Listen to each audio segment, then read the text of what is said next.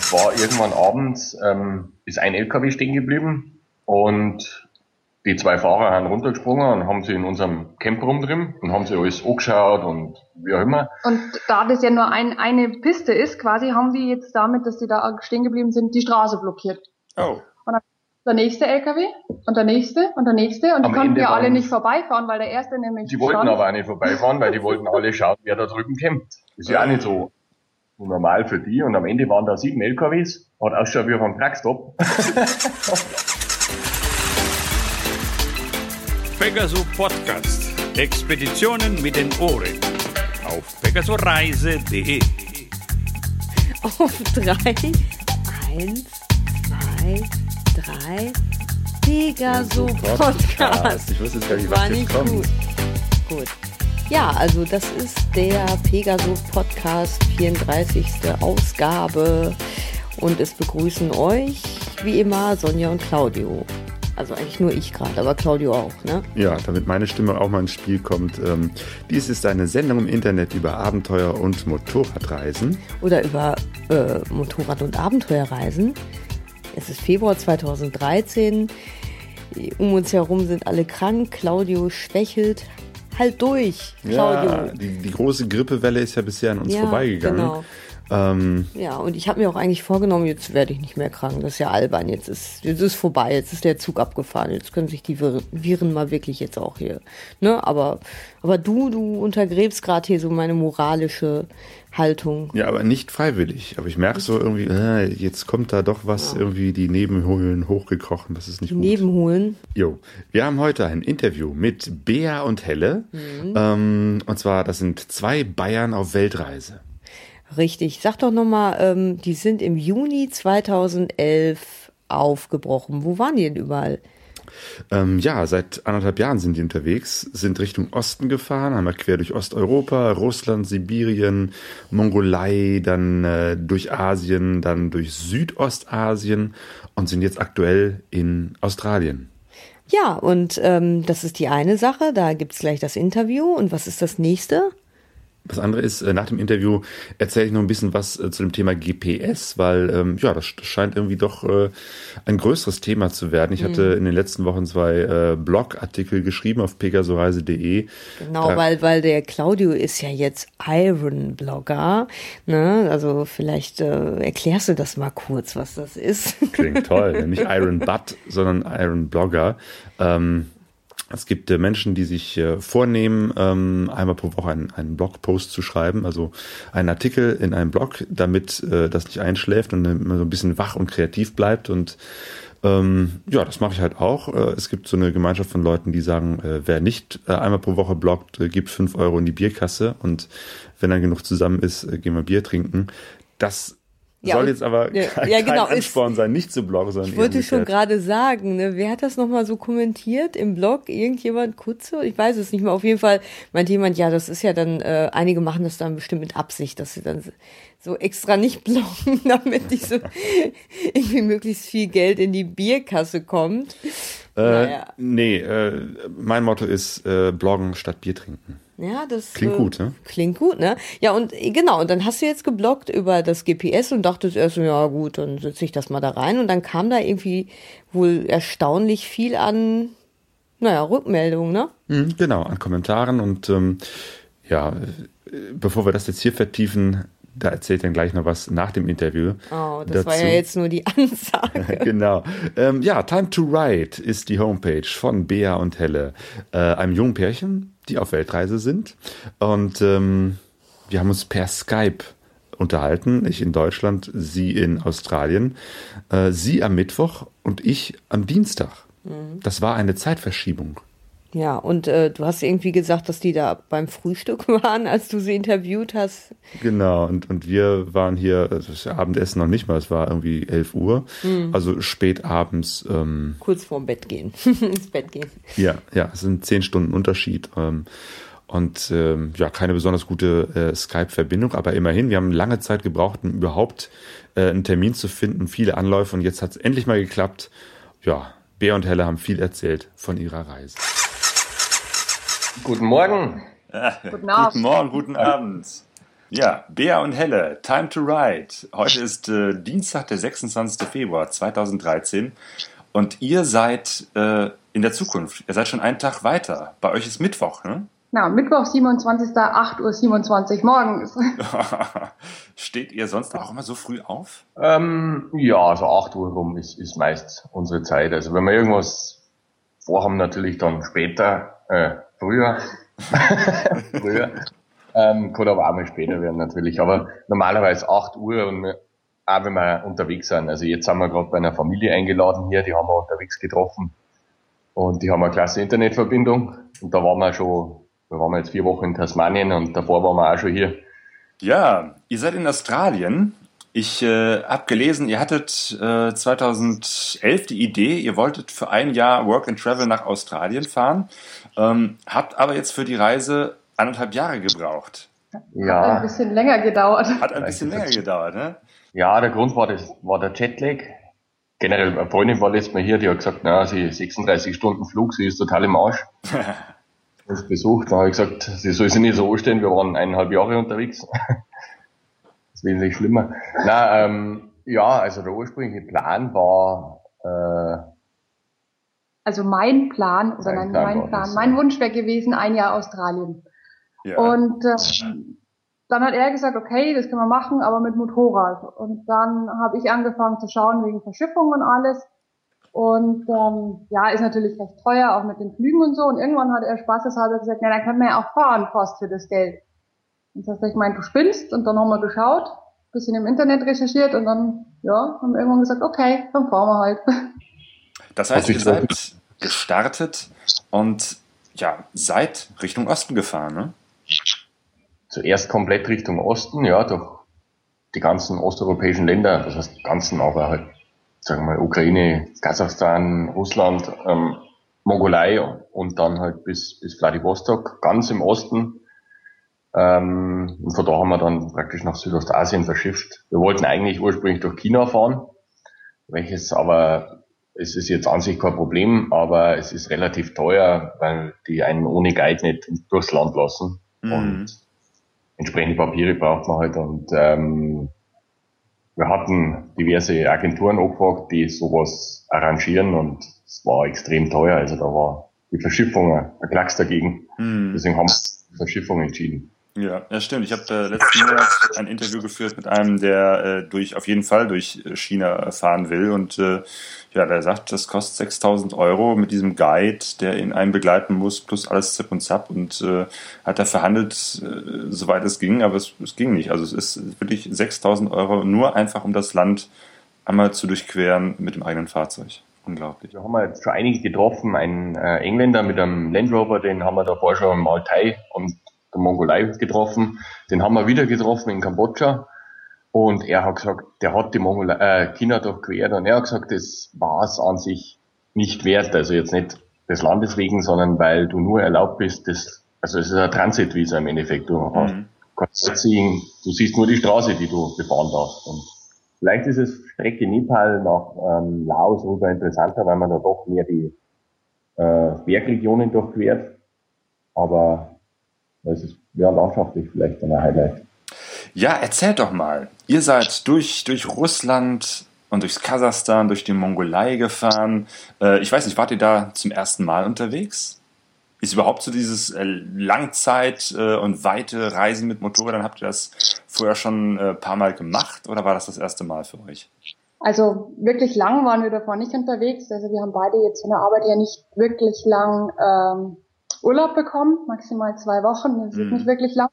Wir haben das Jahr, bevor wir losgefahren sind, so eine Art Testreise noch gemacht, ähm, nach Griechenland runter auf dem Landweg, so über Albanien und dann äh, runter nach Griechenland und dann über Italien wieder zurück. Das war eigentlich unser einziger Test.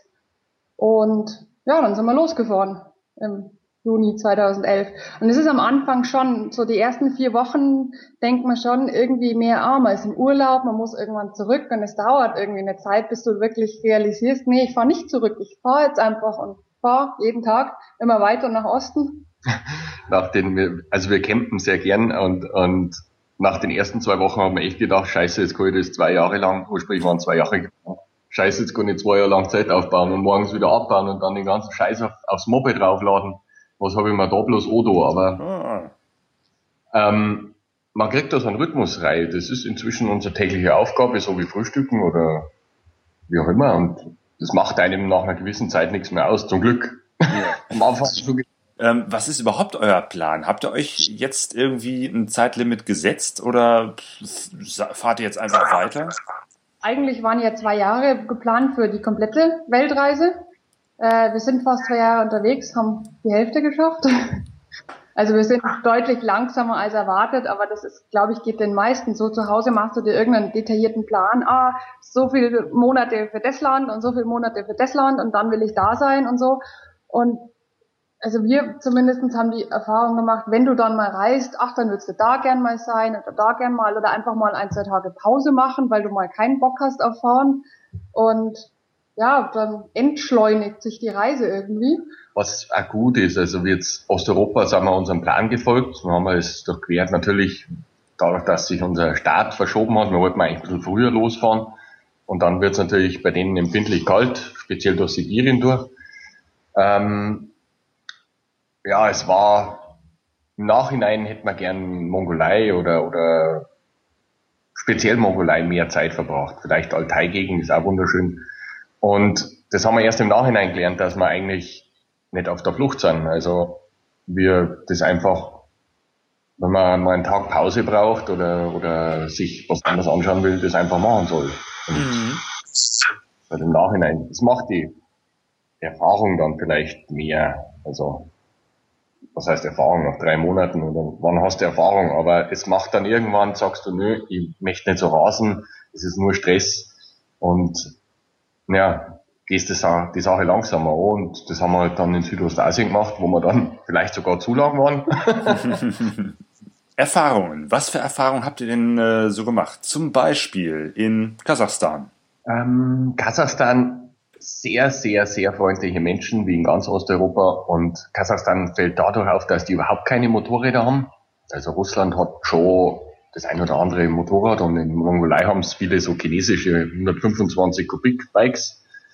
Aber Kasachstan hat überhaupt keine Motorräder. Wir haben zumindest keine gesehen.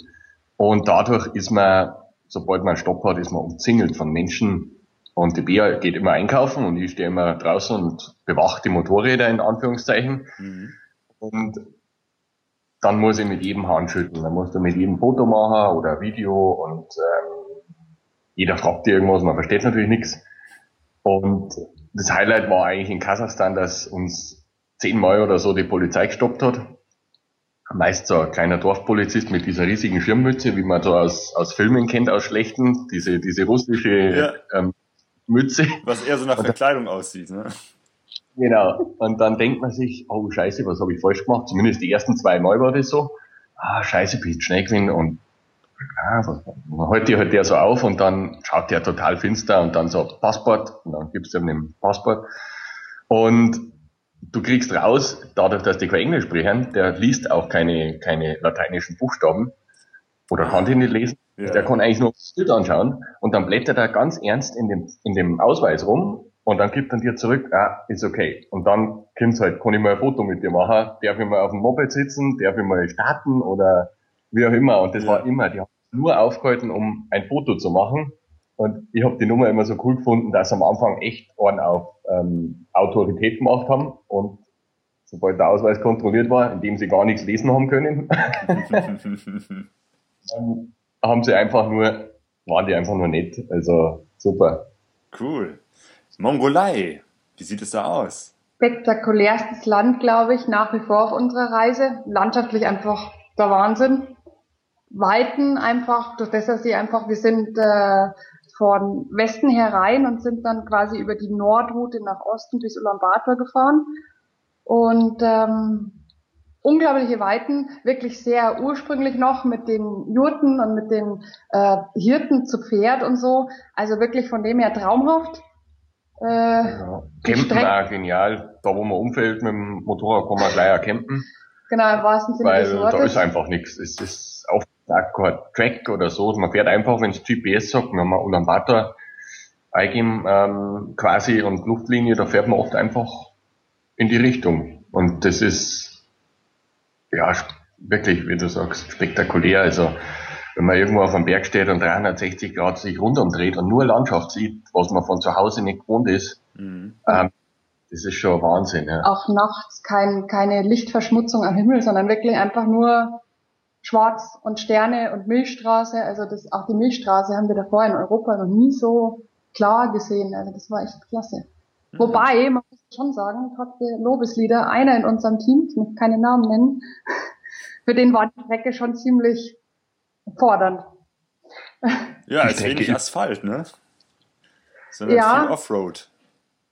Ist das meiste Offroad und es ist teilweise auch schon wirklich ähm, übelst Offroad, also wirklich ähm, tiefer Sand, viel Matsch. Wir hatten das, das, Glück, dass es dann auch geregnet hat die halbe Zeit. Das heißt, es wurde richtig matschig.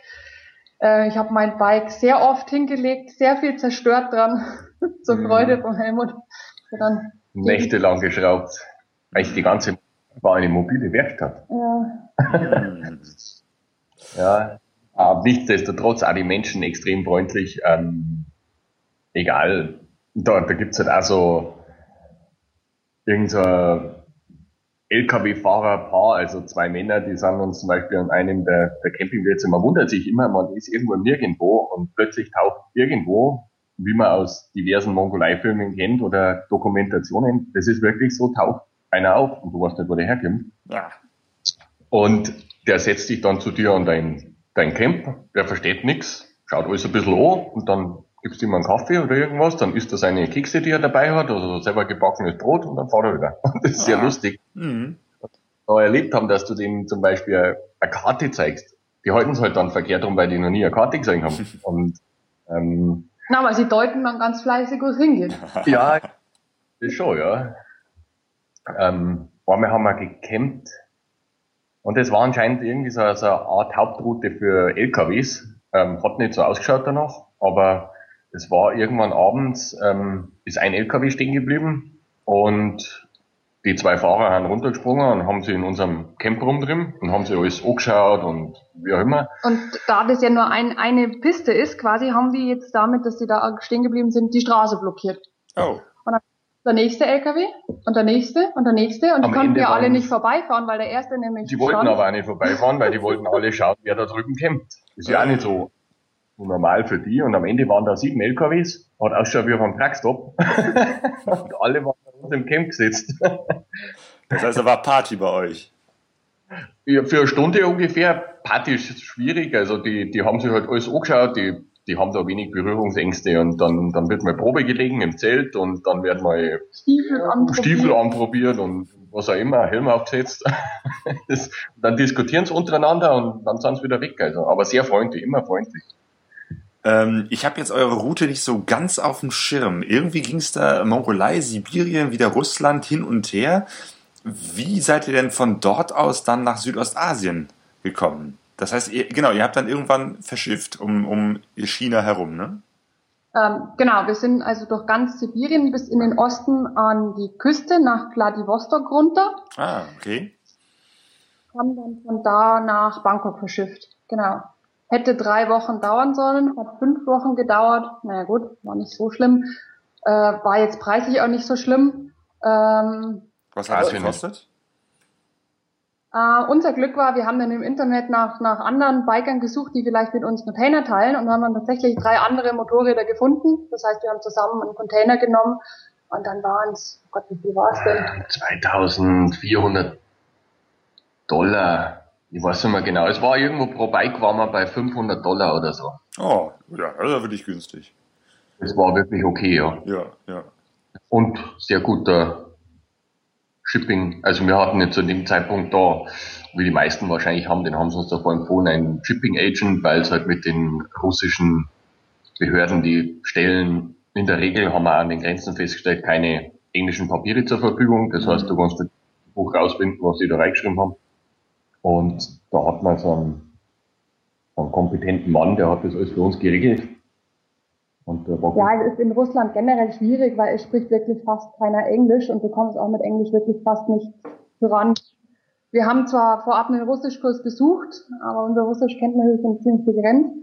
Was eigentlich ganz gut hilft, ähm, wenn man zumindest äh, so Basic-Sachen braucht, ist, wir hatten so ein Zeigewörterbuch dabei. Ah. 500 Bilder für Weltreisende. Vom Brot über einen Apfel, über, keine Ahnung was, die Toilette, ist da alles drin. Dann zeigt man einfach drauf, das hat immer ganz gut funktioniert. Ah ja, stimmt, davon habe ich äh, bisher immer nur mal gehört, von diesen Zeigewörterbüchern. Was sind denn so die Begriffe, die ihr am meisten gezeigt habt?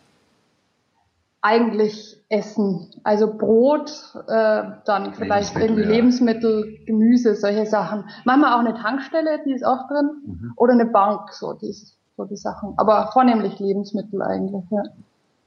Ja, meistens mit nach dem Weg fragen, in Osteuropa, die sind sehr hilfsbereit. Die hupfen dann kurz mal in, in ihren Auto und fahren drei Stunden vor dir her, um dir den Ort zu zeigen, wo du hin willst. Ui.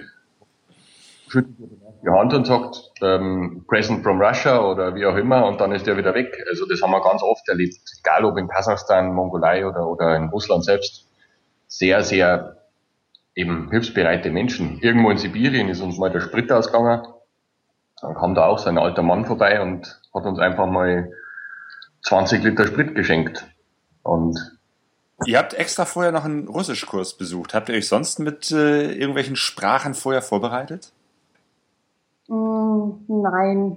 Also Englisch halt aus der Schule. Ich hatte mal Spanisch in der Schule, daheim und Französisch, also ein bisschen Mix, aber alles eher rudimentäre Kenntnisse. Ja. Genauso wie das Englisch war natürlich nach zehn Jahren des Nichtbrauchens äußerst eingerostet. Und ja, funktioniert jetzt halbwegs. Mit dem ähm, Russisch war hauptsächlich interessant, um, um ähm, Schilder lesen zu können, wo die Richtung, wo geht nächste Stadt oder wie auch immer. Ähm, das war der Grundgedanke. Das war jetzt nicht der Plan, dass man da die kyrillischen Buchstaben überhaupt aussprechen zu können. Ja, grundlegende Wörter wie, wie Guten Tag oder Danke und so Sachen. Das hat auch gereicht. Mehr haben wir, ähm, ich bin noch relativ, ähm, sag mal, nicht unvorbereitet in diesen Russischkurs gegangen, weil man gedacht habe, ach, das kann nicht so schwierig werden. Und dann war so die erste Stunde und dann haben wir gedacht, ich bin in der ersten Klasse wieder, weil ich habe weder was lesen noch was schreiben noch sonst irgendwas verstanden. naja. Ja, aber mit Sprachen habt ihr es ja sonst schon. Ich meine, immerhin habt ihr äh, gestartet mit eurem äh, Blog, mit eurer Homepage und habt gesagt, wir machen das dreisprachig. Ja, welches wir jetzt ähm, vor kurzem haben wir das, zumindest ist es jetzt mal abgeschaltet, weil es nicht möglich ist, dass man das ähm, dreisprachig hält. Wir schaffen es eigentlich schon fast nicht, das in, in Englisch weiter zu verfolgen. Ähm, es ist einfach so viel Arbeit von unterwegs, das ja. zu übersetzen. Und das Bayerische ist zwar unsere, unser Mutterdialekt, auch wenn man es jetzt nicht hört. Aber man sitzt immer gleich ein paar Stunden Doch, rein nur. Schon. Ja, mit der Reise versuchen wir meist etwas deutlicher zu sprechen, weil man doch unterschiedliche Menschen trifft. äh, ja, wie gesagt, also äh, es ist nicht möglich. Es sind immer, es sind immer gleich ein paar Stunden, die man, die man ähm, da sitzt, dass man auch das ins Bayerische übersetzt und ähm, ja, wie gesagt, mit den Reiseberichten hinkt man sowieso hinterher. Ja, wir hätten uns das es war eine gute, ja, ja, es war eine gute Idee. Das war cool. Aber es ist für auf der Reise fast nicht möglich ja. zum Durchziehen. Jo, wie ist es mit euren Motorrädern? Ihr seid mit zwei äh, alten äh, Transalps unterwegs. Ähm, das heißt, ihr habt da auch, glaube ich, einiges zu schrauben, ne? Ähm, naja, in letzter Zeit mehr. Wir hatten etwas Pech oder es hat mich die letzten Monate beschäftigt. Äh, da habe ich sehr viel geschraubt. Sonst sind die sehr zuverlässig. Ich habe die zu Hause über mehrere Winter lang vorbereitet. Also eins habe ich komplett ähm, restauriert oder neu aufgebaut und das andere halt das ganze Equipment und entsprechende Verschleißteile erneuert. Und die waren eigentlich ähm, derweil, toi toi toi, ähm, sehr zuverlässig. Jetzt in Queensland hier haben wir mal auf der Farm, auf der wir gearbeitet haben, haben wir schlechten Sprit getankt und ja, der hat mich lange, lange Zeit beschäftigt und wir haben mit der BEA diese CDI-Geschichte, also die Zündeinheiten, die bei diesen Modellen etwas anfälliger sind, die machen zurzeit ein bisschen zicken. Aber sonst könnte man uns eigentlich nicht beschweren. Außer ein, ja. ja. Aber per Unfall jetzt nicht, war jetzt nicht das Motorrad schuld einer zerstörten Frontgabel in der Mongolei oder verbogenen. Ja. Die haben wir nicht wieder hinbiegen können. Da musste man dann von zu Hause eine neue gebrauchte Ersatzgabel schicken lassen. Mhm. Oh ja. Ja, aber immerhin, CDI-Einheit äh, hast du ja sogar äh, gelötet. Äh, Respekt. Ich wusste gar nicht, dass man da so eingreifen kann. Ich hielt das bisher immer für, für kleine schwarze Kästen, die man nicht anfassen, sondern maximal austauschen kann. Ja, also ich meine natürlich auch beruflich bedingt. Ähm, bin Elektriker und, und Schlosser, also für große Industrie. Und ich schraube schon immer an Fahrzeugen, seit ich halt fahren kann, sage ich jetzt mal. Und, und das ist halt ein Hobby. Und von daher habe ich mir natürlich Foren sind sehr hilfreich. Und dort sieht man sich halt die Infos, wie man die Sachen am besten reparieren kann. Und ja. Manchmal fühle ich mich wie bei MacGyver, bei dieser alten Fernsehserie. Da bastelt auch immer aus irgendeinem Schrott irgendwas, was dann funktioniert. Helmut ist manchmal genauso. Was waren denn bisher so eure kühnsten Basteleien? Sehr gute Frage. In Asien habe ich das öfter mal Müll verbaut. Flipflops. Flipflops zum Beispiel für, für die Sitzbankhalterung, da die etwas lose ist. Ähm, und eine Fußrasten habe ich mal aus, aus, da wir keine Fußrasten haben, aber ab und zu halt zu zweit unterwegs sind, weil es einfacher ist, ähm, wenn wir irgendwo an einem gewissen Ort sind, habe ich mal Fußrasten gebaut aus einem Stück Rohr, das ich am Straßenrand gefunden habe und, und, und ähm, Seil. Aber jetzt technisch bedingter Natur, dass wir irgendwie jetzt eine Panne hatten und deswegen. Naja, du hast auf Lombok in Indonesien unserem, wir waren da mit einem ähm, ja, genau, Neuseeländer unterwegs mit einer BMW und dem ist ähm, das Federbein war da schon lang, also zumindest kein Öl mehr drin. Und der ist immer rumgehüpft wie so ein Pokostab und das hat echt gefährlich ausgeschaut. Also es ist auch gefährlich. Und da haben wir mal das Federbein zerlegt, da habe ich einen Fußrastengummi verbaut, statt ähm, auf die Dämpferstange, damit halt das praktisch irgendwas dämpft. Besser als gar nichts. Und das funktioniert. Das hat eigentlich ganz gut funktioniert. Hat überrascht, dass das überhaupt so lang funktioniert. Es hat zwar nicht gehalten bis East Timor, aber was heißt gehalten? Der Gummi war immer noch drin, aber der ist natürlich mit der Zeit dünner geworden. Das heißt, es ist langsam wieder schlechter geworden, aber es ist, war auf jeden Fall besser als zuvor. Ja, kommen wir mal nach Südostasien. Ähm, ihr wart in Thailand, Kambodscha, Laos, Malaysia, äh, Indonesien. Ähm, was hat euch da so am besten gefallen? Definitiv Indonesien. Ja, also Indonesien war landschaftlich und auch menschlich, würde ich sagen, das Beste, oder für uns persönlich, das das Beste der südostasiatischen Länder. Es ähm, ist noch nicht ganz so voll gebaut wie viele andere Länder und auch die Menschen sind, ähm, mal abgesehen von Badi, das natürlich sehr touristisch ist, aber die sind so Touristen noch nicht so gewohnt und deswegen sind sie halt sehr offen, sehr freundlich und ähm, wir waren auf den kleinen Inseln, auch in einigen kleinen Dörfern, wo halt wirklich scheinbar seltener weißer Tourist hin verirrt. Und die waren dann immer ganz aus dem Häuschen, weil wir so weiße Gesichter und lange Nasen hatten und das, das hat ihnen total gefallen. keine Seltenheit, dass man stoppt und plötzlich stehen, äh, keine Ahnung, 50 Leute oder mehr um einen. Sehr distanziert, also höflich, wie Asiaten sind, aber da war das ganze Dorf da und dann ähm, bei der Bea hat man es dann, bei dir hat man es einmal, dass das ganze Dorf hat die Babys gebracht und dann hat die Bea praktisch die Kleinkinder halten müssen, damit die Mamas Fotos machen können, dass das Baby mit, mit einem Weiß, mit einem Bleichgesicht praktisch da, ähm, das ist das Schönheitsideal quasi, so wie wir aussehen. Ja. Wie wart ihr überhaupt so unterwegs in, in Südostasien, also so von der Strecke her, von der, vom Verlauf her? Also wir sind von Bangkok aus nach Kambodscha von Kambodscha hoch nach Laos, äh, ganz nach in den Norden und dann in den Norden Thailands wieder rein und dann ab in den Süden runter durch äh, Malaysia. Das ist ja die Grenze zu Singapur. Singapur ist auch wieder mit dem Bike bisschen schwierig oder halt teuer und da Singapur ja eigentlich nur ein Stadtstaat ist, haben wir beschlossen, wir lassen die Bikes an der Grenze oder halt im, im Ort davor stehen und fahren einfach nur mit dem Bus rein und schauen uns einfach zwei Tage Singapur an. Und dann, genau, in Malaysia wieder zurück nach Norden auf die Insel Penang und von da haben wir dann verschifft nach Sumatra. Mhm. Und dann haben wir indonesisches Inselhopping gemacht von genau, Sumatra, Java, Bali, Lombok, Sumbawa, Flo, Flores, Timor. Westtimor, genau. Und dann Timor-Leste und von da nach, nach Australien. Ah, halt ja. auf indonesischen Fähren. Das war auch ein Erlebnis für sich. Ja, stimmt, genau. Die, die ganzen Inseln sind ja mit Fähren verbunden. Wie ist das da so drauf? Beschreibt mal. Ähm, die haben ja da immer diesen netten Werbeslogan, wie man auf einen der Fernseher, wie Bridge the Nation. Ähm, ja. Irgendwer hat uns, irgendein Urlauber hat uns am Anfang mal erzählt, dass Indonesien das Land ist, wo die meisten Fähren untergehen weltweit. Ähm, die Fähren generell stammen aus äh, China oder Japan, habe ich mir erzählen lassen, hauptsächlich aus China. Das heißt, das sind Fähren, die dort dem Standard nicht mehr entsprechen, werden dann nach Südostasien verkauft. Also so Fähren hat man auch schon in Thailand. Und die sind halt wirklich, naja, die schwimmen halt noch, aber da gibt's weder Ladungssicherung und vielleicht, weil die Dinger so vollgestopft werden, da kann nichts verrutschen. Ähm, oftmals die Ladeluken sind einfach weder eine richtig aufmachbar oder schließbar oder wie auch immer. Die, die Hütte ist total verrostet. Und ähm, wir haben uns einige Male gedacht, da gab es einmal das, glaube ich, dieses schwere Fährunglück in der Nordsee, wo doch, glaube ich, Ladungsverschiebung der Grund war oder so. Mhm.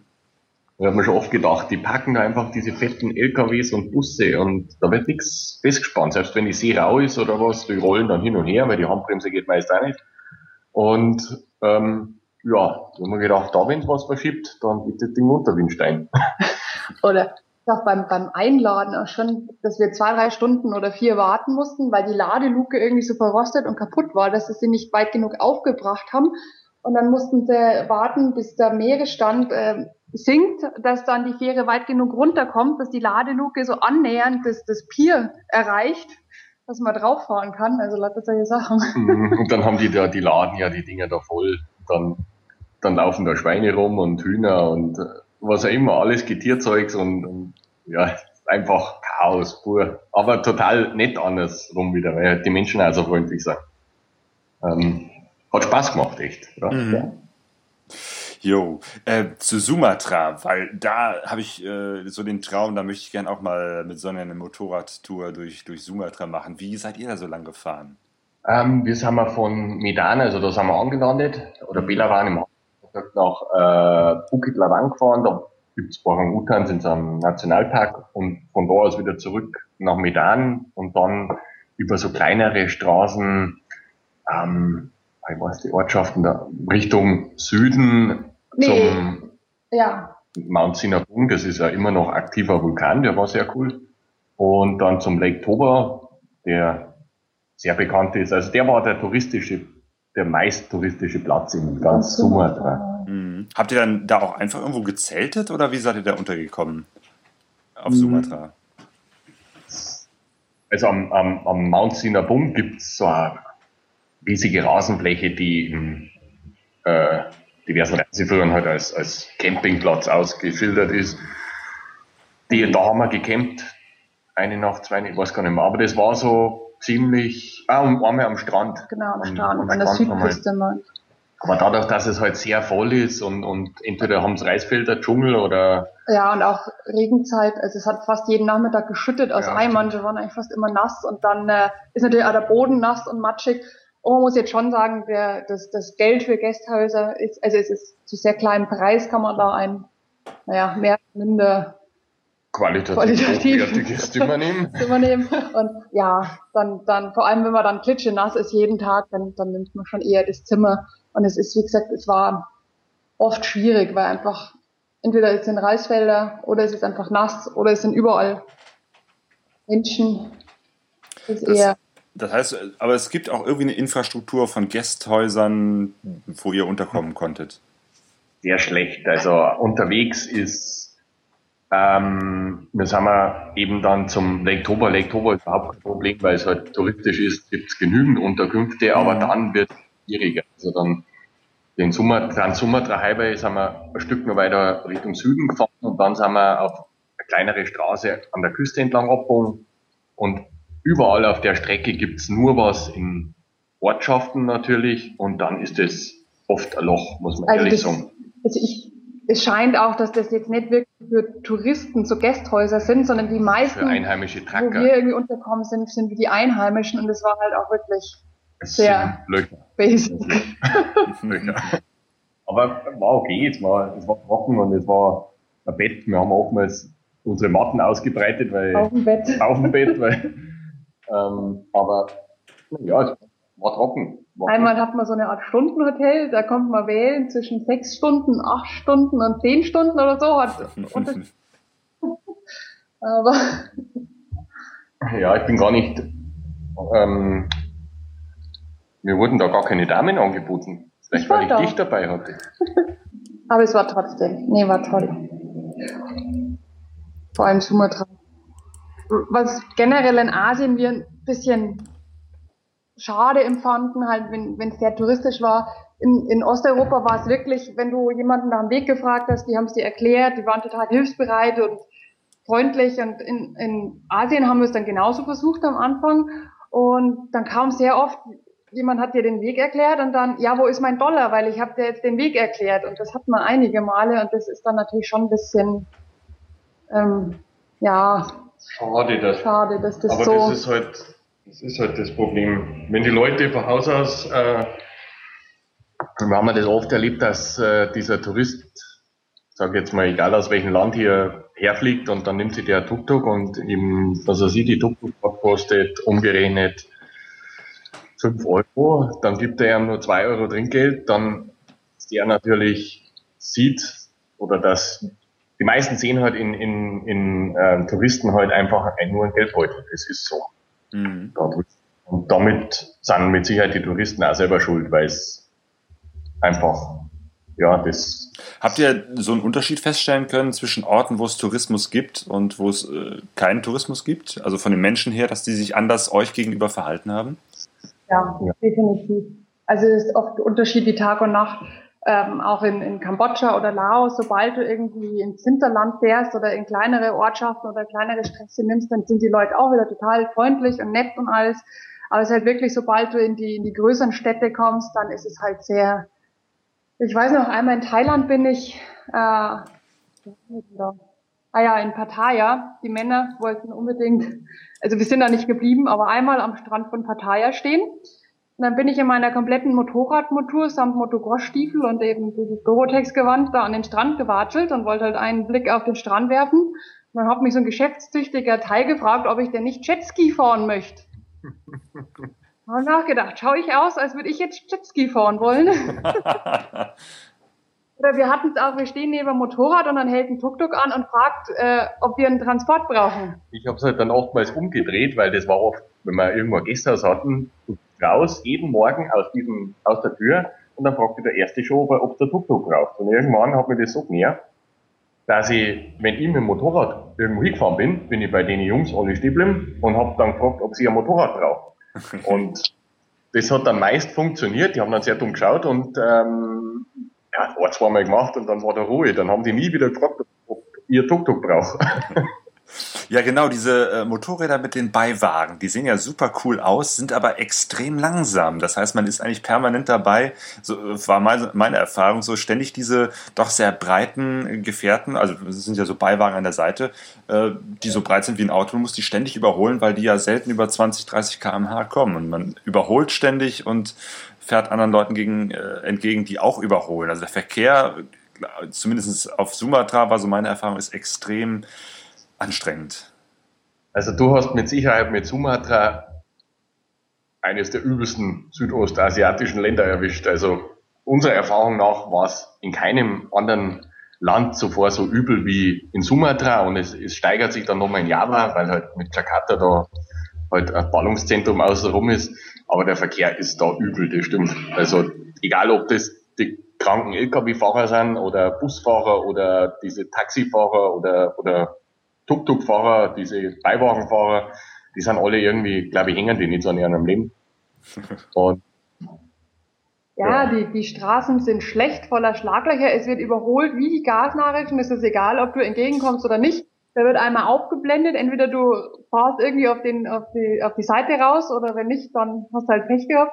ich meine, wir haben uns nach gewisser Zeit Du passt dich da irgendwie Du an, weil der, die, diese, also diese nicht vorhandenen Verkehrsregeln sind do- doch irgendwie die machen fließt der Verkehr. gewisse ja. Sachen machen wirklich Sinn, finde ich. Also wie das, dass dich der, der, der Überholende anhubt davor oder ähm, auch immer. Wir hatten es auch oft, dass äh, eine rote Ampel war und es ist einfach keiner stehen Und den Fehler habe ich einmal gemacht, dass ich als einzigster stehen bin und die zwei Spuren neben mir nicht.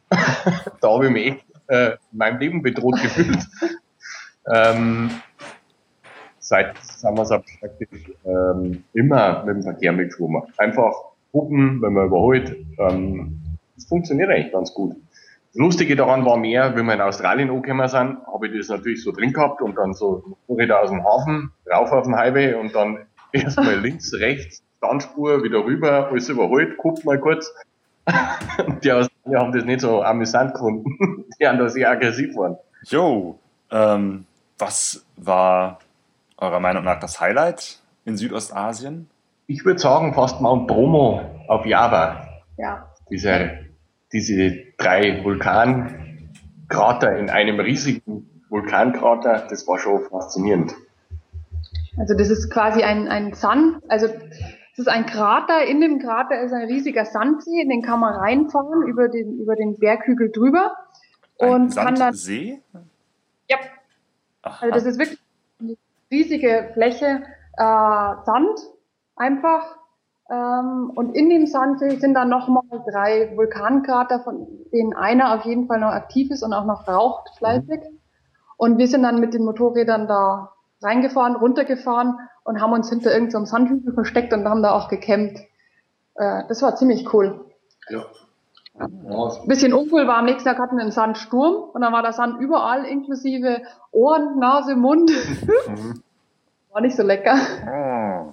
Jo, nach Südostasien äh, seid ihr jetzt in Australien. Wie lange seid ihr schon da? Seit acht, zehn Monaten. Zehn Monate, ja, genau. Äh, letztes Jahr im April sind wir okay, Ende April. Zeit vergeht. Zeit vergeht, ja. Hm. Ja, genau, in Melbourne sind wir zurzeit. Ähm, wie gesagt, hat sie hier angeboten, zu dem Zeitpunkt, wenn wir die Visas beantragt haben, waren wir beide unter 30, dann kriegt man so ein Work-and-Travel-Visa, kann sich ein Jahr lang hier ohne Probleme aufhalten. Und wir haben uns dann gedacht, dann nutzen wir das Ganze hier, um unsere Reisekasse aufzustocken. Und haben wir dann im Outback Queensland dreieinhalb Monate auf einer Farm verbracht. Und, ja. Rinder hüten und Baumwolle pflücken. Hey. War auch ein Erlebnis. Ja. Es ist sehr einfach, hier einen Job zu finden, der halbwegs gut bezahlt ist. Das heißt, man kann hier wirklich was wegsparen. Und ähm, deswegen haben wir auch beschlossen, wir werden mal noch bis Ende des Jahres hier bleiben, weil wir dann zum neuseeländischen Sommer nach Neuseeland verschiffen werden. Und in der Zeit werden wir dann auch noch mal ein paar Monate arbeiten hier. Das heißt, ihr bleibt jetzt bis dieses Jahr zum Sommer? Dieses Jahr bis zum November, was ja dem ähm, hier ah, Winter. Ja, natürlich euer Sommer. Okay, ich verstehe, ich verstehe. Und sonst müsste man nach dem Jahr, also besser gesagt, man muss dazu sagen, wir haben mit diesem Farmaufenthalt, wenn man eine gewisse Arbeit durchführt, für 88 Tage lang kann man sein Work-and-Travel-Visum ohne Probleme weiteres Jahr verlängern. Das haben wir gemacht. Und deswegen dürfen wir jetzt praktisch bis zu zwei Jahre hier bleiben und arbeiten. Und ja, da haben wir uns halt gedacht, es macht wenig Sinn. Neuseeland muss sehr beeindruckend sein, da im April, was bei denen bedeutet, ähm, hin zu verschiffen. Und da wir nur campen hier, alles andere ist nicht bezahlbar, ähm, wäre natürlich kacke dann, wenn es nur regnet, kalt und schneit oder wie auch immer. Deswegen warten wir da auf den Sommer und nutzen wir halt die Zeit hier zum Arbeiten nochmal. Oh, nicht schlecht. Ja. ja. ihr seid jetzt schon ziemlich lange mit eurer Ausrüstung unterwegs, mit allen möglichen Dingen. Ähm, gab es irgendwelche Gegenstände oder wahrscheinlich einige, auf die ihr wahrscheinlich mittlerweile verzichtet habt, die ihr ähm, als, als überflüssig betrachtet habt? Was war so das Überflüssigste, was ihr dabei hattet? Das Überflüssigste? Überflüssige war das wahrscheinlich. Überflüssigste. Viele, die wirklich überflüssig waren. Man natürlich dadurch, dass wir zuvor noch nie so eine längere Reise gemacht haben. Ähm, man muss dazu sagen, mit unseren Vorbereitungen, mit ganzen Packgeschichte, die letzten Ausrüstungsgegenstände sind wirklich einen Tag, bevor wir losgefahren sind, gekommen. Das heißt, wir haben ja nie Probe gepackt. Ich habe einfach alles aufs Moped draufgepackt und dann am nächsten Tag sind wir losgefahren. Und wir hatten 100 Kilo Gepäck, ich war auf der Waage, zuvor und danach, ähm, 100 Kilo Gepäck hinten drauf oder vorne, wie auch immer, beim Losfahren, beide. Und ähm, ja, ist unglaublich, was auf so ein Motorrad alles draufpasst. Ja. Würde ich aber nicht mehr. Nein, wir haben viel aussortiert, weggegeben ja. oder auch einfach ähm, gegen irgendwas Kleineres getauscht. Wir hatten zum Beispiel am Anfang Klappstühle dabei, also diese normalen Standard-Klappstühle, weil oh. Stuhl ist ja wichtig zum Sitzen und so. Die waren auch super gemütlich, die waren einfach nur riesig und sau schwer. Die haben wir dann ähm, Kambodscha verschenkt. In Asien verschenkt, ja, sind dann durch ganz Asien ohne Stühle gefahren und haben dann in Australien durch Zufall in Darwin, da sind wir bei einem anderen Motorradfahrer untergekommen und da, der hat uns so, ich würde sagen, wenn der Stuhl verpackt ist, ist er so groß wie ein Turnschuh, so ein zusammenfaltbarer Wanderklappstuhl äh, gesehen. Genau, der wiegt, weiß ich nicht, 900 Gramm oder so. Also relativ leicht und wirklich klein wie ein Turnschuh. Und dann haben wir beschlossen, ein Stuhl ist halt schon was, was, also zumindest für uns was ist, was wir gern mitnehmen würden. Jetzt haben wir diesen Klappstuhl uns besorgt und der ist wirklich klasse. Aber es ist interessant, wenn man andere Reisende trifft, sei es jetzt, wir waren mal auf dem, auf dem äh, einem reisenden Motorradtreffen, waren wir hier schon in Australien und auch unterwegs, wie man immer trifft, wie diese Prioritäten sich verschieben. Der eine hat, ähm, ja, wie sagt man, die haben acht Kochtöpfe dabei, weil die halt gerne essen und kochen und der nächste hat einen Kehrbesen dabei, damit er das Zelt sauber machen kann und der übernächste hat einen, einen kompletten Klappstuhl mit Fußlehne dabei und jeder hat da andere Prioritäten. Es ist immer sehr spannend, das ähm, ja, es, es, macht Spaß, ein bisschen diskutieren, was, was hast du dabei, was ist nützlich, was ist gut und so. Und, ja. ähm, ja. Ja, genau, deswegen frage ich da auch gerne nach. Äh, diese Geschichte mit diesen Klappstühlen, ähm, seid ihr eigentlich auch äh, Kati und Jens Boomer den beiden begegnet? Nein, Nein. die sind uns vorausgefahren quasi.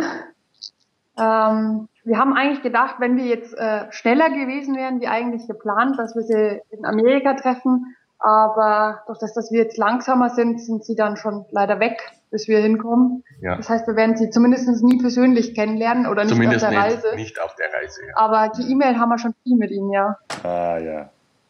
Und die Gradfahrerbunden, Panny und Simon, die sind euch, glaube ich, quasi entgegengefahren. Also die sind dieselbe Strecke in entgegengesetzter Richtung unterwegs. Die, die haben wir hier in Australien getroffen und hatten ein paar nette Tage mit den beiden ähm, ja, haben wir Kartenmaterial ausgetauscht und, und diverse nützliche und unnützliche Dinge, wie auch immer. haben wir das ein oder andere Bier getrunken. Eigentlich eher das andere, ja. Mehr Bier? Mehr Bier. ähm, ja, die haben wir da sehr ja, viel Spaß gehabt witzig, mit den beiden, ja. ja. ja. Ja, genau, nochmal zurück zur, zur Ausrüstung. Also ihr habt äh, viele Sachen, auf viele Dinge habt ihr verzichtet. Was glaubt ihr, wenn ihr eure Reise fortsetzen werdet, welches wird, werden die Gegenstände sein oder der Gegenstand, äh, auf den ihr bis zum Ende der Reise auf keinen Fall verzichten werdet? Mein Letterman. Wahrscheinlich. Der ist extrem. Also das war geschenkt zur Abfahrt. Also ein Multitool von Letterman.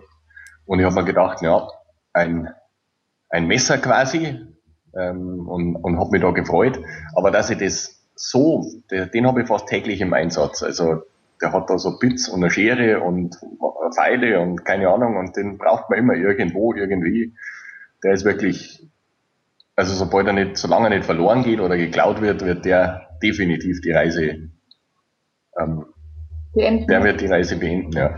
Mhm. Und du vielleicht. Vielleicht darfst du auch mit Hause. das wäre nett auch mit die Reise beenden darf. Ja. ähm, ja, was? Und ich würde sagen, die Stühle. Ich weiß schon, die Stühle sind immer, wenn man andere Reisende trifft, so ein Knackpunkt. Manche sind Stuhlgegner, manche finden Stühle wichtig. Ich finde es ähm, gut, Stühle. Ich glaube, wir sind eher auf der Stühle sind wichtig Seite. Und ja. ja wir sind ja doch schon nicht mehr die Jüngsten. Sagte genau, wie alt seid ihr eigentlich? Ähm, wie alt bin ich? 31. Und ich werde jetzt bald, bald ist soweit, ja, 30. Mm. Ja. Nicht mehr jung und knackig. Ja, aber für Motorrad-Weltreisende seid ihr eigentlich eher relativ jung. Die, die viele sind ja dann ähm, oft mit Mitte 40 bis Mitte 50 so unterwegs. Die meisten, es ist eigentlich so mehr, dass die meisten nach sagen wir mal, wenn die Kinder hatten oder das Haus abbezahlt oder wie auch immer oder finanziell abgesichert, keine Ahnung, dann losfahren. Das heißt, es ist meist auch ein bisschen Budget da. In unserem Fall, wir hatten nicht viel zu Hause, also sprich eine Wohnung, beide einen guten Job, muss man schon sagen. Und haben halt da speziell die letzten zwei Jahre vor der Reise extrem viel gearbeitet, dass wir da noch Geld ansparen, haben alles verkauft, was wir hatten, was ja nicht viel war.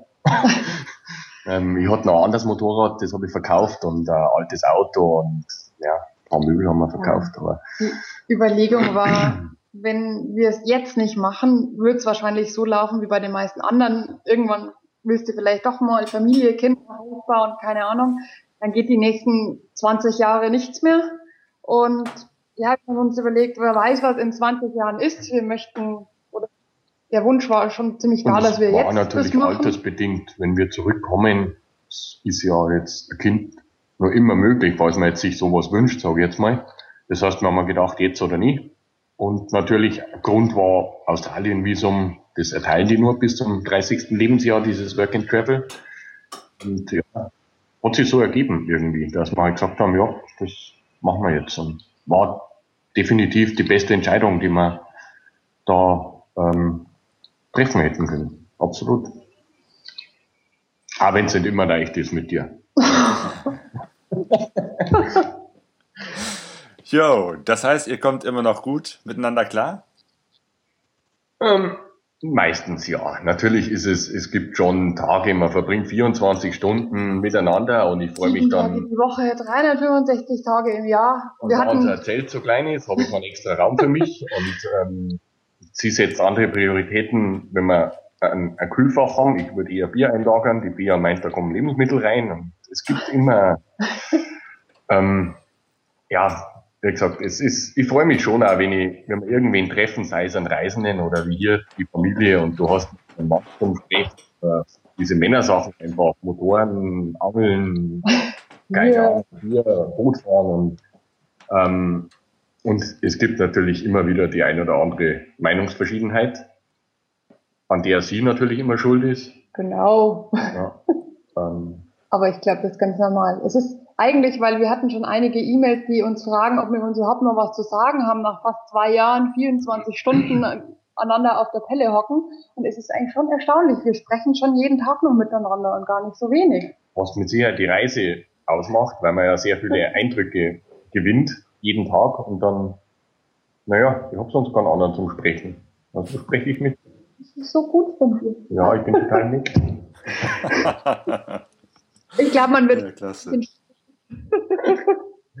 aber nee, aber ich glaube, man muss schon sagen, wenn man, also ich glaube, dass die Paare, die zusammen losfahren und auch wieder zusammen nach Hause kommen, äh, das war die Beziehung gleich schon relativ stabil ist, weil es ist, glaube ich, schon mehr schwieriger, so lange aufeinander zu hocken, als wie es zu Hause ist. Und wenn dann die Partnerschaft trotzdem noch funktioniert, äh, dann glaube ich, ist das schon ganz, Ich habe keine andere Wahl. Das glaube ich dann gleich. Sag mal was Nettes. Also, ja, das muss ich sagen. Also im Großen und Ganzen natürlich passt es und, und ähm, ähm, ja, es war natürlich vor dem Start war das ein großes Fragezeichen. Wir waren ja auch nicht so lang zusammen davor. Die Interessen waren irgendwo in die Richtung Reisen und, und es war nicht klar, wie sich das Ganze dann ergibt. Generell, ob uns beiden das gefällt, ob es bloß einem gefällt, wie verträgt man sich, wenn man so viel Zeit aufeinander hockt. Und von dem her im, Nachhinein betrachtet, muss man schon sagen, funktioniert es bis immer, bisher immer noch super. Also, ja. Ihr werdet jetzt noch eine, eine, ein paar Monate, also eine richtig lange Zeit in Australien, ja, es war ein bisschen rumreisen, aber doch ein bisschen sesshaft werden. Wie wird es danach weitergehen? Habt ihr schon Pläne? Es geht im November, sagen wir mal Ende des Jahres einfach, geht's mal nach Neuseeland drei Monate und von da aus dann wäre man in die Amerikas. Das ist noch nicht klar, wo und wie, kommt auf die Saison drauf, wo das äh, Verschiffungsangebot und so weiter. Aber der Plan ist halt Süd nach Nord oder Nord nach Süd, die Amerikas zu durchqueren. Ah, okay, also Und- ihr werdet nicht nach Hause, sondern die, die Motorradreise geht dann noch weiter. Es ist Ja, nicht die das- Weltreise. Genau. Ja, Genau. Nee, also es soll auf jeden Fall ähm, Nordamerika nach Südamerika oder andersrum auf jeden Fall auch noch mit auf dem Plan. Aber da haben wir, das ist einfach noch jetzt zu lang hin. Wir haben noch nicht wirklich geplant. Aber es sieht schon aus, als würde man noch eine Zeit rumfahren, bevor wir wieder nach Hause kommen. ja, sich. speziell natürlich auch, ähm, man, wir haben ja, wir haben ja beide Jobs gekündigt, das heißt, wir haben ja zeitlich kein Limit. Der begrenzende Faktor ist einfach Geld. Ähm, und hier haben wir halt die glückliche Situation, dass wir hier einfach arbeiten können. Das heißt, ähm, das verschiebt den Zeitpunkt des Nachhausekommens weit, weit nach hinten. Ja, dann bin ich gespannt. Dann wird es noch einige Geschichten von euch geben. Ähm, ja, und dann wünsche ich euch jetzt erstmal eine gute Zeit in Australien und danach noch äh, eine weite, gute, abenteuerliche Weiterreise. Dankeschön. Vielen Dank dir, ja. Und Hat Spaß gemacht. Ja, schöne Grüße ins ist es, ist es verschneit, ins winterlich verschneite immer noch Deutschland oder? Äh, jetzt nicht mehr so sehr. Zumindest hier im Ruhrgebiet ist der Schnee größtenteils geschmolzen, aber es ist, er ist immer noch da, was ja für, für Ende Februar eigentlich noch äh, ziemlich ungewöhnlich ist. Also langsam könnte mal der Frühling kommen. Ja, das ist, wir kriegen das nur noch ja über, über Computer mit. Wir hatten seit zwei Jahren keinen Winter mehr. Das ist irgendwie total merkwürdig, wenn man dann immer die verschneiten Bilder sieht von zu Hause und man ist ja doch immer irgendwie im Warmen oder Wärme. Mhm. Ähm, ja. ja. Wie, ähm, wie bist du überhaupt, wie hat sich das ergeben mit der Geschichte, dass du so, so eine Seite aufziehst und diese, diese so Interviews machst? Und ist das eigenes Interesse oder hast du gedacht, das wird andere interessieren? Oder? Mhm. Genau, das ist beides. Also, ne, es ist eigenes Interesse. Ich finde das einfach spannend, solche Geschichten zu hören, ähm, weil, ne, wir haben ja selber, Sonja und ich, ähm, ein paar Reisen gemacht, eben halt einmal drei Monate durch Brasilien. Und da haben wir natürlich viele Leute gefragt und, und, und Erfahrungen gesammelt. Und zwar auch festgestellt, dass so viele Leute gar nicht nach Brasilien fahren. Aber trotzdem, diese Gespräche, ne, die man dann führt und, und die Erfahrungen, von denen man lernen kann, das ist total klasse. Und ähm, ich lese halt gerne in irgendwelchen Blogs, was andere Leute so erleben, was sie so schreiben, aber noch lieber höre ich das. Und deswegen finde ich eben halt das gesprochene Wort und das aufzunehmen und anderen Leuten zur Verfügung zu stellen, einfach eine gute Sache, um aus diesen Erfahrungen zu lernen und, und gute Geschichten mitzubekommen. Ja. Ja, super. Okay. Dann, äh, Bea und Helle, ich danke euch ganz herzlich, dass ihr euch die Zeit genommen habt für dieses Gespräch.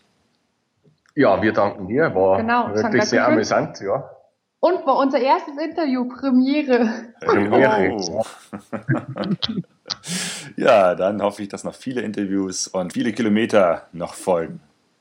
Ja, hoffentlich, ja. Ja, danke schön. Und dir alles Gute und wer weiß, vielleicht sehen wir dich ja mal unterwegs. Ja, würde mich freuen. Ja, wäre cool. Okay. Alles klar. Dann äh, lassen wir dich ins Bett gehen. Es ist ja jetzt schon fast schon Mitternacht in Deutschland. Genau, in einer halben Stunde bin ich jetzt auch im Mittwoch angekommen. ja, genau. Also das haben wir noch ein bisschen voraus. Ja. ja. Bei uns ist dann erstmal Frühstück und Kaffee. Alles klar. Ja, dann schöne Grüße ja. in die Zukunft. Ja.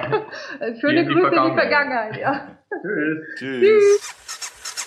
Ja, das war das Interview mit Bea und Helle. Also ich fand das wirklich sehr interessant, ne? Vor allem für dich muss das ja interessant gewesen zu sein.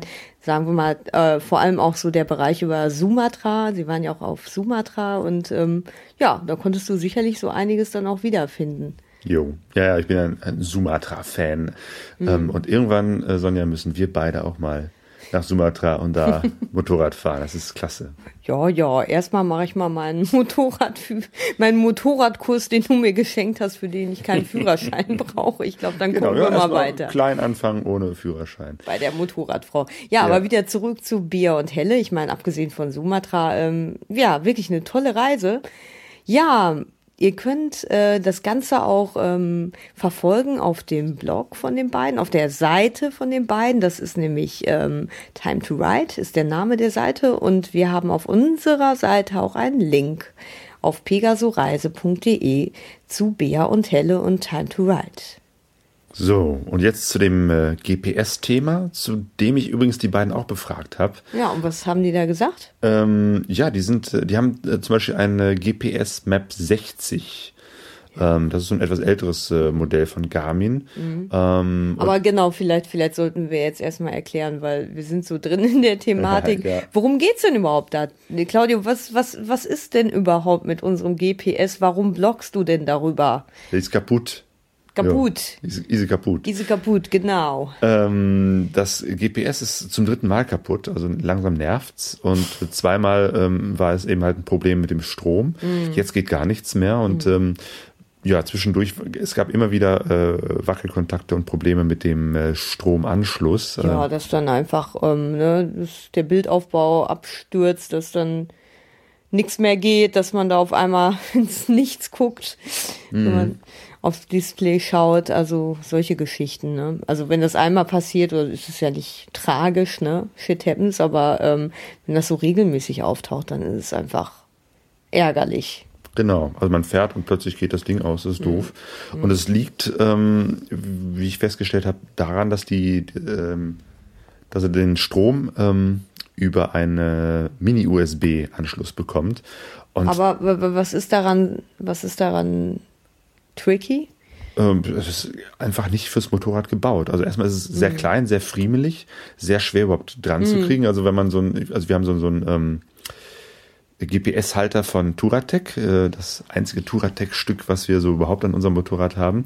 Der ist auch wirklich klasse, aber wenn das äh, GPS da erstmal drin ist, dann muss man erst hinten den, den, kann man erst den Stecker hinten dran mm. machen und dann bin ich immer locker so ein, zwei Minuten nur damit beschäftigt, ähm, ja, man diesen ollen Stecker da hinten dran zu friemeln. Ja, man kann es auch wie ich machen. Ich habe das am Anfang zum großen Entsetzen von Claudio mit roher Gewalt versucht und so, nein, vorsichtig, weil ich irgendwie, ich bin in solchen Sachen dann einfach sehr ungeduldig und dann rupfe ich auch schon mal an diesen Kabeln und meine Güte, ich finde, die müssen das aushalten. Und es kann Gewalt ja nicht sein, dass so ein, keine Lösung. Ja, aber es kann ja auch nicht sein, dass so ein Teil dann, nur wenn man einmal etwas beherzt dran reißt, dass es dann gleich verbogen oder äh, arbeitsunfähig ist oder was auch immer. Naja, auf jeden Fall ähm, hast du da deinen Frust so ein bisschen geblockt und äh, da kam doch von vielen Leuten eine Rückmeldung und Tipps, ne? Und ähm, genau, also ich stelle fest, dass es vielen anderen Menschen auch so geht. Also dieses, ja, das, das, ist, ist ja immer dieses tolle, dieser tolle Effekt, ne, vom Netz, dass man so vom Bloggen und vom Internet, ne, dass man so dieses Gefühl hat, ich bin nicht allein. Ja. Ne? Ich meine, ist ja doch eigentlich ein sehr spezielles Thema. Und ich dachte erstmal GPS, Navigation, also eher so ein trockenes Thema. Technik halt, ne? Ja, doch, ist doch ja. interessant. Und es erhitzt die Gemüter vieler Menschen, die mit Motorrad unterwegs sind und ähm, die Stromversorgung des GPS läuft über so ein hm. Mini-USB. Das, das ist Murks. Das ist wirklich, also auch das Ding ist ständig verrostet. So einmal hm. pro Jahr musste ich das Kabel auswechseln, weil einfach dieser Anschluss verrostet ist. Mhm. Und siehe da, es geht vielen anderen Menschen auch so. Und jetzt gucke ich einfach mal und informiere mich und kriege auch viele Antworten, was, äh, welches GPS denn gut ist, äh, wo es gute Erfahrungen gibt. Ähm, Aber da sagt doch wahrscheinlich jeder was anderes, oder? Oder nicht? Oder kristallisiert ja. sich, kristallisiert sich da so ein ähm, Idealteil? Her hervor, heraus. Also richtig ideal noch nicht, aber ich habe so, so ein paar Geräte, die so in der engeren Auswahl sind. Mm. Und das Problem ist natürlich auch immer irgendwie äh, ja Ausstattung versus Preis. Mm. Also man kann sich für 600 Euro ein, ein GPS zulegen, irgendwie ein ganz tolles. Äh, man kann aber auch für 200, 300 Euro eins äh, sich zulegen und das ist äh, möglicherweise fast genauso gut, hat ein paar Features, weniger, wo ich mich dann mhm. frage, muss ich für, für, ein kleines Feature oder so gleich 300 Euro mehr zahlen? Also das ist so der, der Punkt, wo ich gerade so mhm. dran knacke.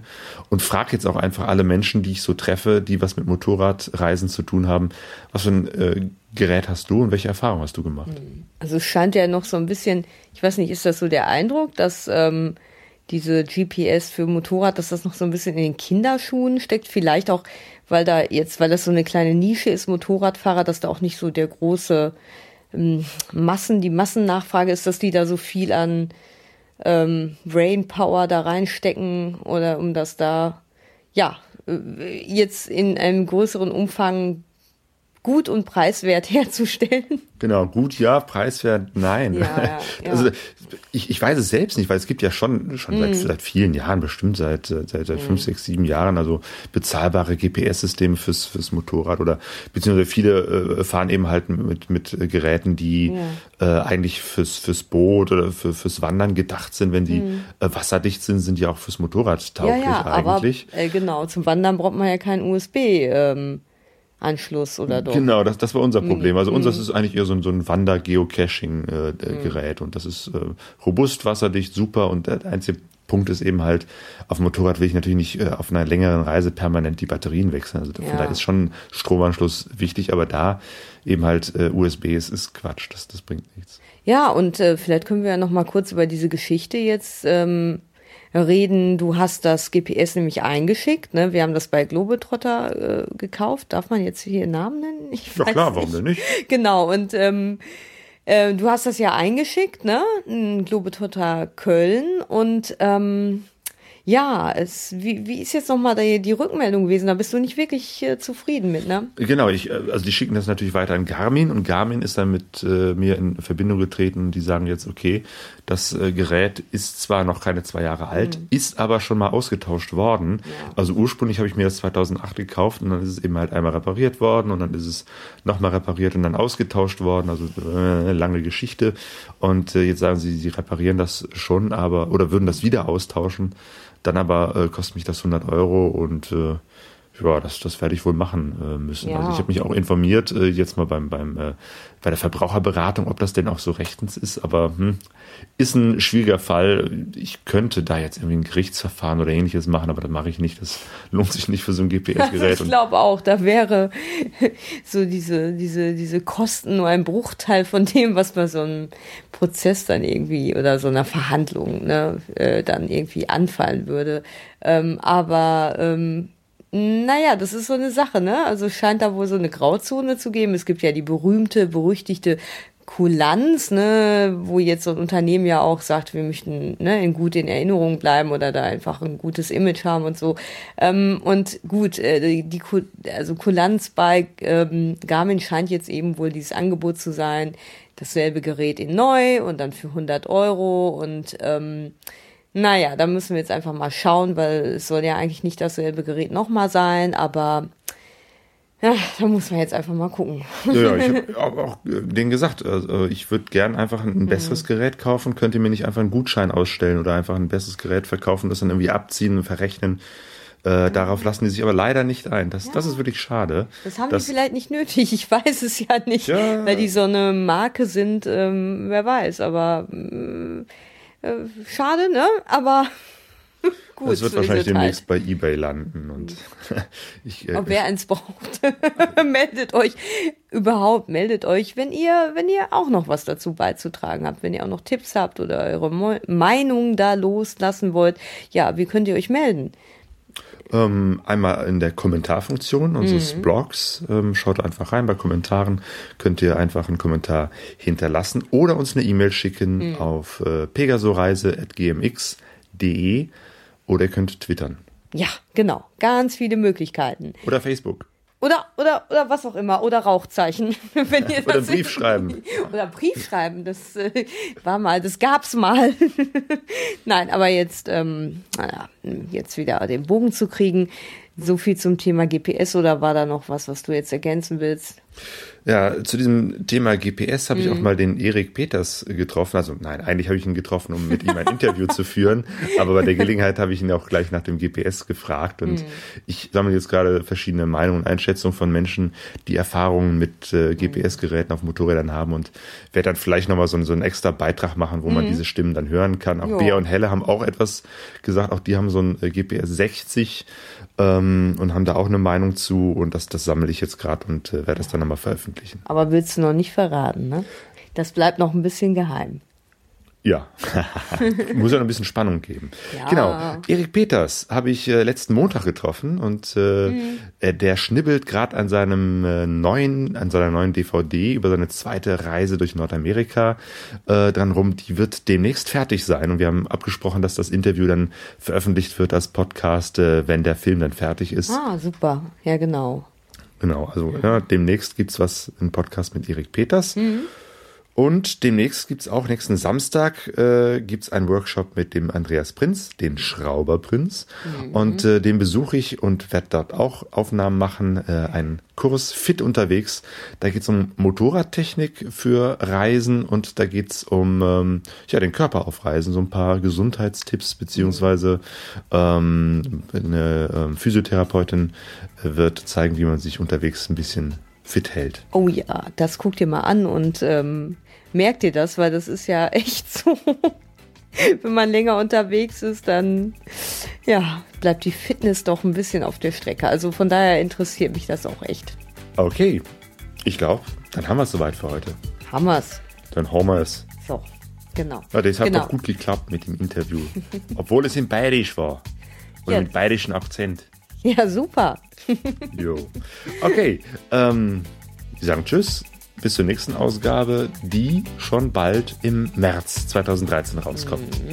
Ja, Claudio hat jetzt ganz viele Interviews gesammelt und es gibt wieder viel zum Zusammenbasteln und Schneiden. Also von daher, macht es Jod Tschüss, ciao und bis bald. und gute Reise. Wir sind alle auf der Reise,